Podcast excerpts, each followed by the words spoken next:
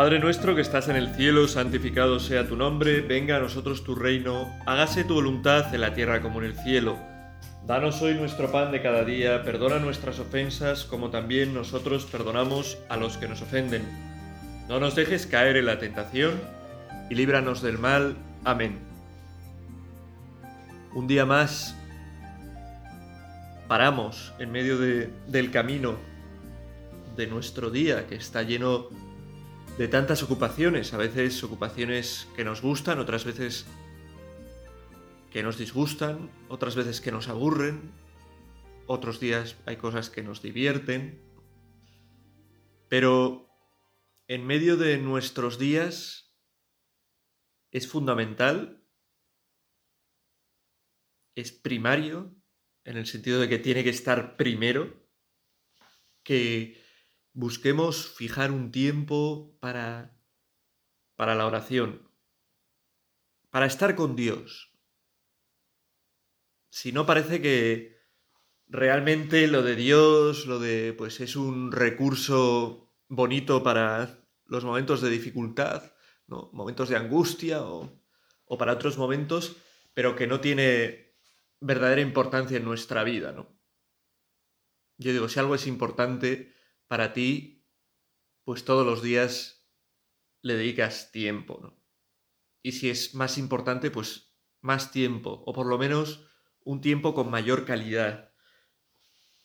Nosotros necesitamos, necesitamos esa presencia de Dios en, nuestro, en nuestra vida, que es una presencia fuerte, que nos levanta, que nos consuela, que nos da esperanza, que nos da alegría. Es verdad que quizás hay días que no necesitamos esa alegría, esa paz que viene de Dios, porque son días que nos van bien. Pero hay muchos días que sí la necesitamos. Y es posible que si no buscamos también los días que nos va bien, que estamos a gusto, que parecería que no necesitamos de Dios, si no le buscamos a Él, si no compartimos con Él nuestra alegría, nuestra paz en esos momentos, nos costará más también buscarle cuando vengan momentos duros, difíciles, cuando vengan momentos de oscuridad, de sinsentido. Y en la vida estos momentos vienen, vienen. Pueden venir por muchos caminos. Vienen desde luego si uno trata de vivir la vida en plenitud y vivir una vida de servicio, de entrega a los demás. En el amor siempre queda la sombra del sufrimiento, ¿no? Porque es bien verdad que, que quien ama sufre, sufre por esa persona o por esas personas a las que ama, ¿no? Sufre cuando en mayor o menor medida ese amor no es correspondido. Sufre cuando las expectativas que tenía ante ese amor se derrumban, ¿no?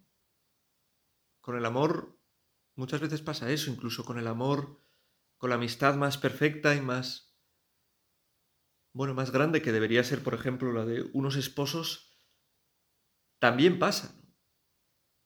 También pasa que siempre, no siempre las cosas son como a uno le gustaría, que surgen dificultades, que por nuestro pecado, por el pecado de, de nuestra pareja, por, por motivos variados, pues, pues es un, es un amor ese, que es un amor que, que falla, que tiene sufrimientos, también muchas alegrías. Y hay que saber vivir también ese amor en el sufrimiento y en la dificultad, aprendiendo la vía de, del perdón, de la conversión, como esa vía para poder, de la mano de Cristo, hacer que ese amor humano pues sea un amor que pueda crecer de día en día. ¿no? Uno sufre cuando ama, sufre con sus amigos, sufre con sus hijos, puede sufrir con sus padres. Es así. Uno sufre cuando se entrega a los hombres para ayudarles ante las dificultades. Y uno sufre también, aunque no viva su vida para esto, ¿no? Para amar, También cuando se plantea su vida pues simplemente como un voy a pasármelo bien, ¿no? Como decía la canción, pues uno puede encontrar también sufrimientos. y los encuentra eh, porque el ser humano está hecho para llenarse de algo que el simple placer, el simple eh, pasarlo bien, el simplemente no tener preocupación, no llena en absoluto, ¿no? Y con el tiempo uno que intenta también vivir para cosas pequeñas, que intenta vivir para, para su gozo, para su prosperidad, sin pensar en los demás, también sufre.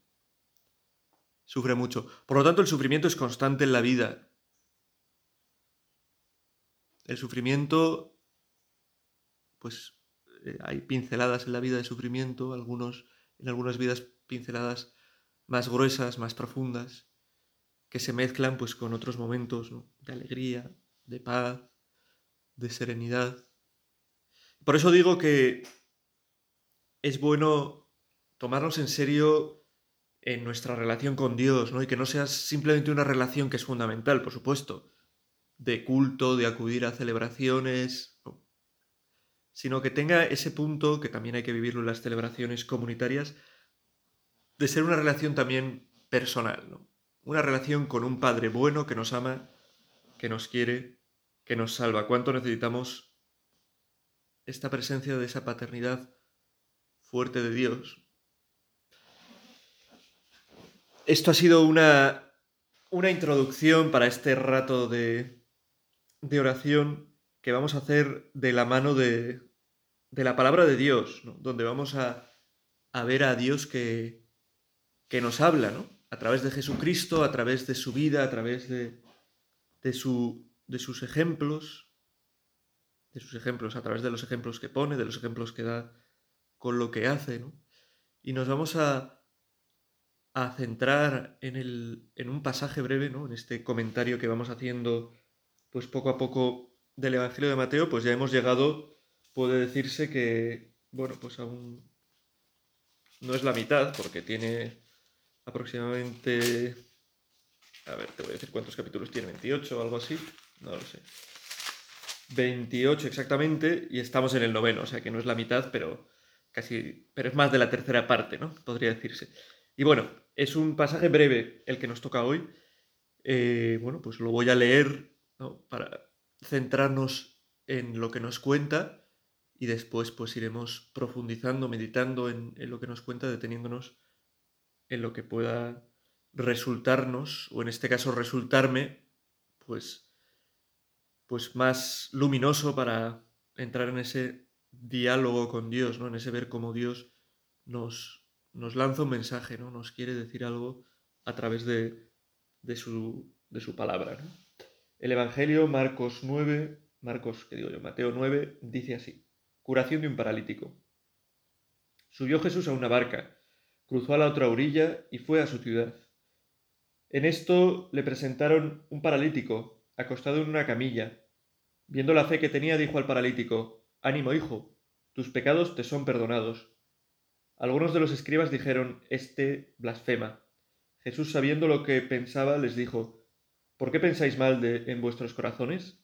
¿Que es más fácil decir, tus pecados te son perdonados o decir, levántate y echa andar?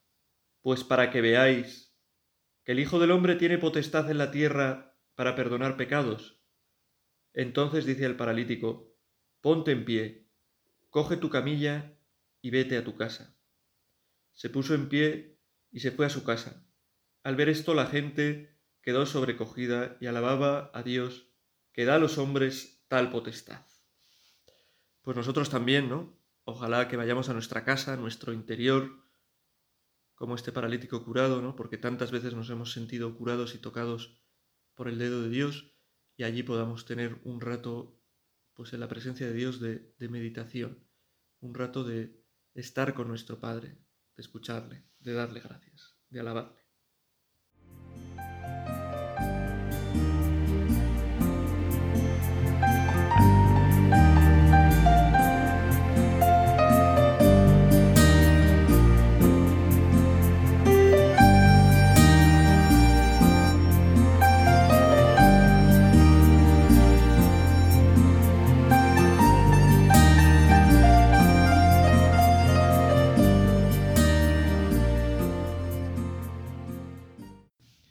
Bueno, lo primero de este Evangelio que hemos escuchado, que nos, que nos relata este Evangelio con el que queremos tener nuestra meditación hoy, es que Jesús sube a una barca, cruza la otra orilla y fue a su ciudad.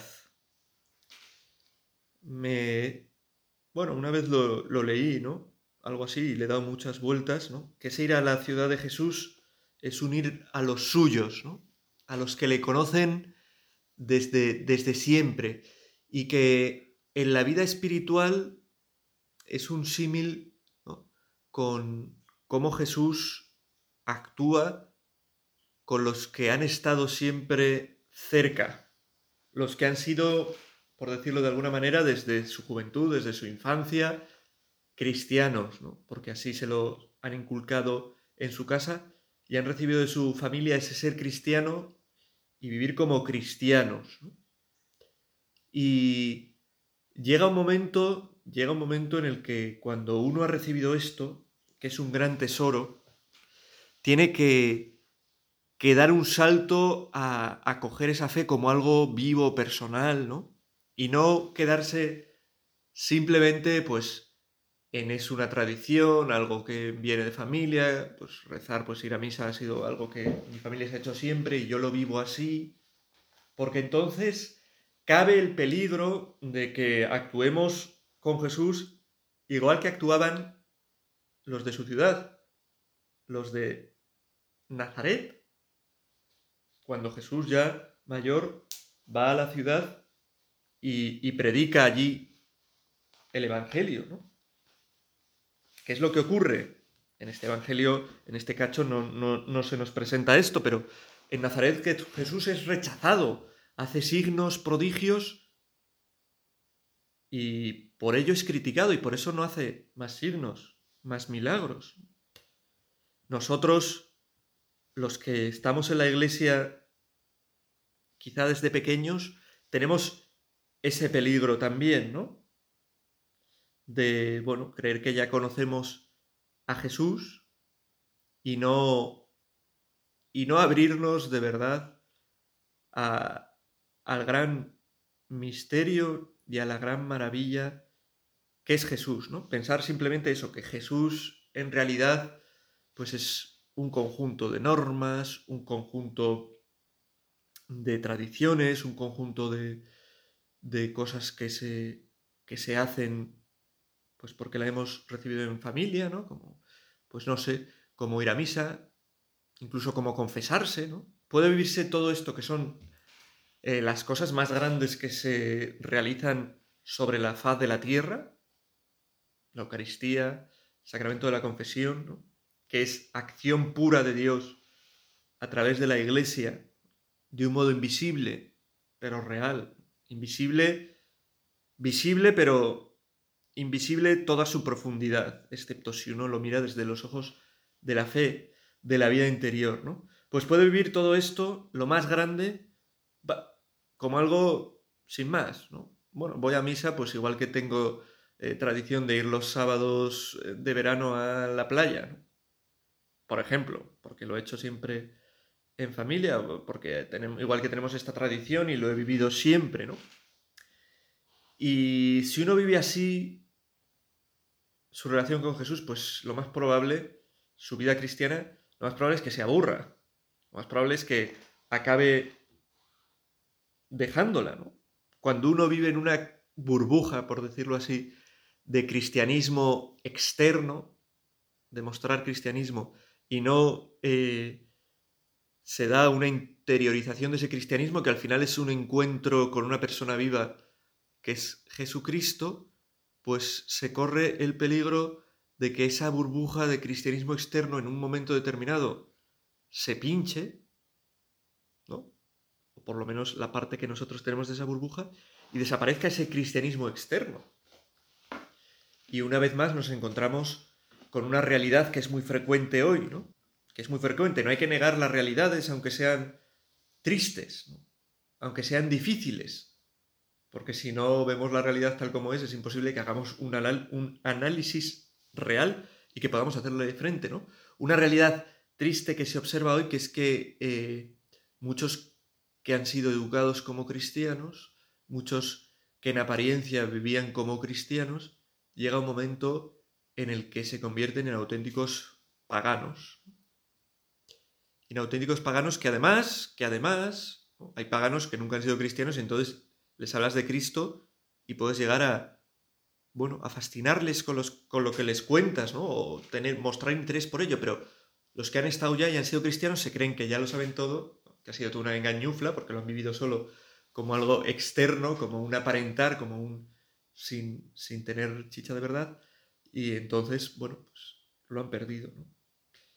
Pues nosotros eh, somos, podemos ser, ¿no? No sé, habrá de todo, aquí habrá conversos que hayan eh, se acercado a la fe con más edad, pero quizás hay gente pues que lleva toda su vida cerca de, la iglesia, ¿no? Pues eh, nosotros eso. Si este es nuestro caso, como es mi caso, pues puede ser un, un error el actuar como actuaban los de Nazaret con Jesús, que es, oye, aquí está, este le conocemos del todo, que está diciendo ahora, que está predicando, que va, que, que pretende sorprendernos, que pretende hacer milagros, ¿no? Uno puede estar toda la vida en la iglesia, llevar toda la vida en la iglesia, pero pensar, esta situación no va a cambiar, ¿no? ¿Cómo va a haber aquí un milagro, ¿no? ¿Cómo esta persona va a cambiar? ¿Cómo Dios se va a manifestar? ¿Qué va a manifestar su fuerza si, si yo llevo toda la vida cerca de Él y no, no he sentido esa fuerza, ese poder, ¿no? Poder para cambiar, poder para curar, poder para hacer nuevas las cosas, poder para ayudarnos en nuestras luchas, en las cosas que nos cuestan. Uno puede estar toda la vida en la iglesia y ante su pecado eh, darse cuenta de que, joder, no avanzo nada, no avanzo nada, esto ya será verdad. Ya habrá gracia aquí, si llevo yendo a misa no sé cuánto confesándome y, este problema no... Es el problema, ¿no? De estar desde pequeños con Jesús. No abrirnos a, a la maravilla, a dejarnos sorprender por Dios. Cerrar las puertas así, pues a que Dios pueda actuar de verdad en nuestra vida, a que Jesús pueda actuar en nuestra vida, ¿no? Como los de Nazaret cerraron las puertas a que Jesús pudiera hacer allí signos, prodigios, milagros. Nosotros que vemos a Jesús en esa barca, ¿no? Que cruza la otra orilla y que viene hacia nosotros, tenemos que, que abrirle de par en par el corazón, ¿no? Y comenzar esta apertura de dejar a Dios que entre en nuestro corazón, a Jesús, con él el Espíritu Santo también, dejarle primero manifestando nuestro deseo de, de, que entre y segundo dándonos cuenta de que aunque llevemos mucho tiempo con Él, poco conocemos a Dios. Dios no es algo que se pueda conocer de una manera plena, ni mucho menos, ¿no? Ni siquiera aunque uno lleve mucho tiempo con Él, ¿no? Dios siempre es sorprendente, ¿no?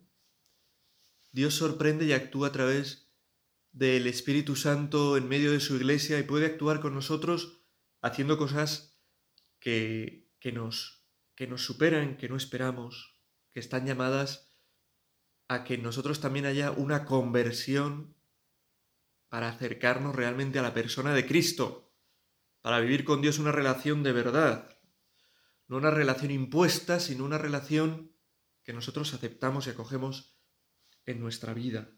Pues vamos a acoger a este Jesús que, que se acerca a nosotros, ¿no? que se sube en la barca y se acerca a nosotros, y ver qué, es lo que nos muestra con este milagro, con este prodigio que nos cuenta el Evangelio que estamos en este, en este día, pues meditando.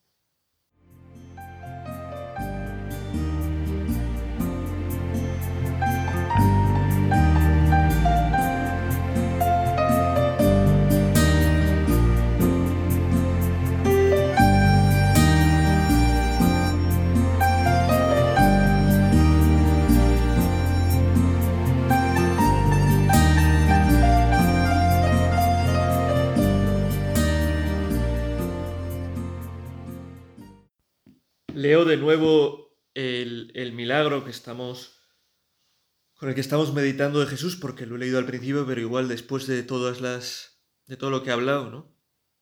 a veces, como se dice, que puede haber sido un poco cháchara vacua, o sea, hablar por hablar, ¿no? Pero yo, pues, a veces me tiendo a enrollarme, ¿no? Con una idea y le doy demasiadas vueltas, pero el Evangelio es el siguiente. Viendo eso, en esto se presentaron un paralítico, le presentaron un paralítico acostado en una camilla. Viendo la fe que tenían, dijo al paralítico, Ánimo, hijo, tus pecados te son perdonados. Algunos de los escribas se dijeron, Este blasfema. Jesús, sabiendo lo que pensaban, les dijo, ¿Por qué pensáis mal de vuestro, en vuestros corazones? ¿Qué es más fácil decir, tus pecados te son perdonados, o decir, levántate y echa a andar? Pues para que veáis que el Hijo del Hombre tiene potestad en la tierra para perdonar pecados. Entonces dice al paralítico, ponte en pie, coge tu camilla y vete a tu casa. Jesús es una maravilla, ¿eh? darse cuenta de que lo más grande que hace Jesús puede hacer muchas cosas, puede hacer milagros físicos como el de curar a este paralítico, pero lo más grande que hace y que lo quiere hacer con todos, y que lo puede hacer con todos, y que está al alcance de todos, es perdonarnos los pecados. Si uno considera que la vida en esta tierra es la única vida que hay, entonces puede pensar que curarle, no sé, esa pierna que tiene mal, quitarle pues esa cara de de fealdad que tiene y darle una cara bonita o, o no sé, curarle de cualquier afección física es mucho más grande que decirle te perdono los pecados.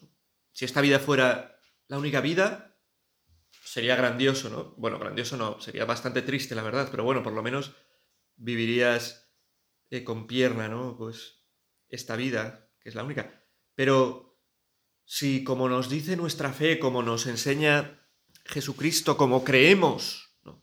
nos damos cuenta de que esta vida es parte minúscula de nuestra vida verdadera y que nuestra vida verdadera alcanzará plenitud de verdad después de esta, si es una vida eh, de gracia, si es una vida de santidad, si es una vida en la que esta vida, ¿no? en la que nos purifiquemos,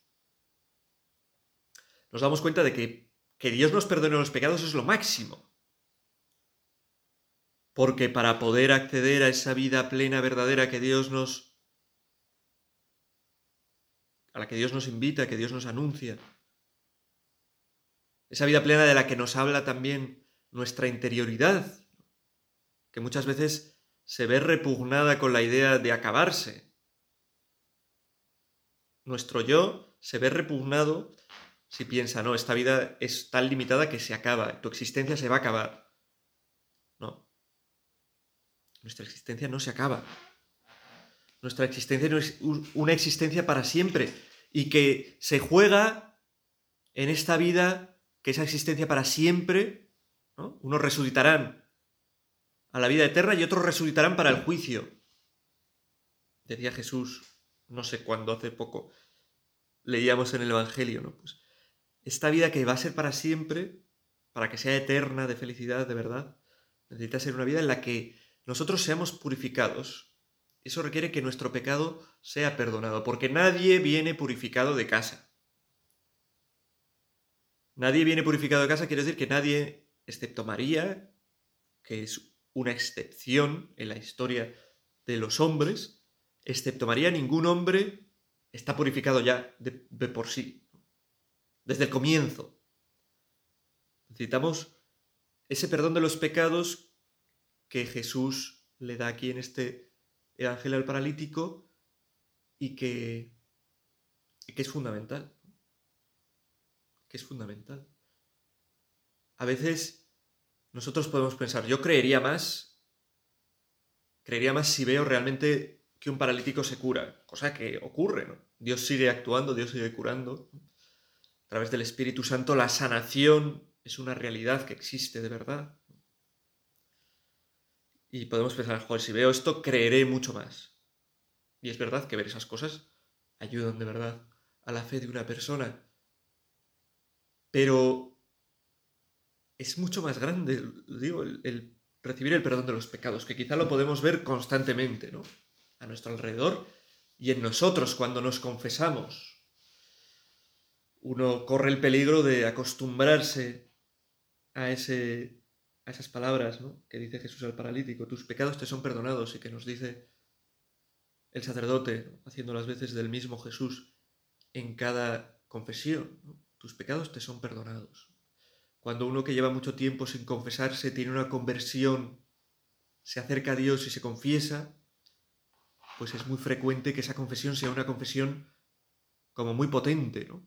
En la que hay incluso sollozos, lágrimas, lágrimas por el pecado cometido, lágrimas de alegría por el perdón. Es frecuente, ¿no?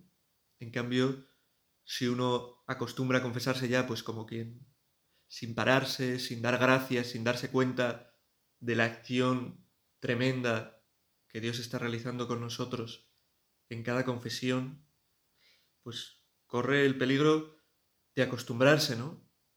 Y de llegar a un momento que diga, no, yo lo que necesito ver es cómo se cura un paralítico para creer, ¿no? A mí la Eucaristía, que me perdone los pecados, en teoría, ¿no? A través de la iglesia, en el sacramento de la confesión, no me dice nada, necesito ver un paralítico.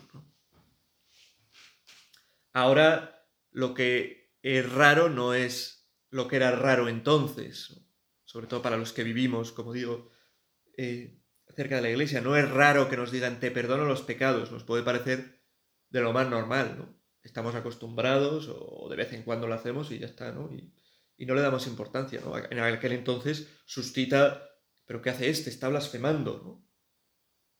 Entonces hace esa curación de esa misma persona a la que había perdonado para mostrar que realmente tiene poder para perdonar los pecados. Pero ahí saben que es mucho más grande lo que quizá nosotros hemos perdido de vista, ¿no? Que es mucho más grande el que Jesús puede de verdad perdonarnos los pecados. Y podíamos decir muchas más cosas, pero creo que podemos maravillarnos con esto, ¿no?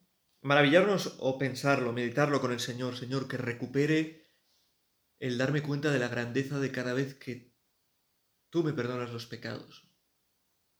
A través de la iglesia, a través del sacerdote, pero eres tú el que me perdonas los pecados. Al acabar el Evangelio, le dice Jesús al paralítico, ponte en pie, coge tu camilla y vete a tu casa. Él se puso en pie y se fue a su casa. Al ver esto la gente quedó sobrecogida y alababa a Dios que da a los hombres tal potestad. Pues nosotros ojalá acabemos esta oración también sobrecogidos y yéndonos a nuestra casa, a las cosas que, que nos toquen, a nuestro trabajo, con nuestra familia, a estar con un amigo, a ver un rato la tele, yo qué sé, a lo que sea, irnos con esa alegría de saber que que Dios nos, nos perdona de verdad, ¿no? que Jesús nos perdona de verdad y que muestra ese poder que tiene de perdonarnos también, pues con todos los signos y los milagros que también sigue haciendo, pero sin olvidar que el mayor milagro es ese, que el milagro que necesitamos en nuestra vida para nuestra felicidad de verdad no es que, pues eso, que nos crezca pelo o que, no sé, se nos arreglen los dientes o el milagro que necesitamos para nuestra vida es que nos perdone los pecados. Y eso Dios quiere y lo hace con todo el que tiene fe y se acerca a Él, a través de la iglesia. Y eso es para, pues, tener una alegría de verdad dentro. Ojalá que esta alegría crezca en nosotros de día a día, de día en día, la alegría de saber que lo más grande Dios nos lo da perdonándonos los pecados en su Hijo. Dios te salve María, llena eres de gracia, el Señor es contigo, bendita tú eres entre todas las mujeres y bendito es el fruto de tu vientre Jesús. Santa María, Madre de Dios, ruega por nosotros pecadores, ahora y en la hora de nuestra muerte. Amén.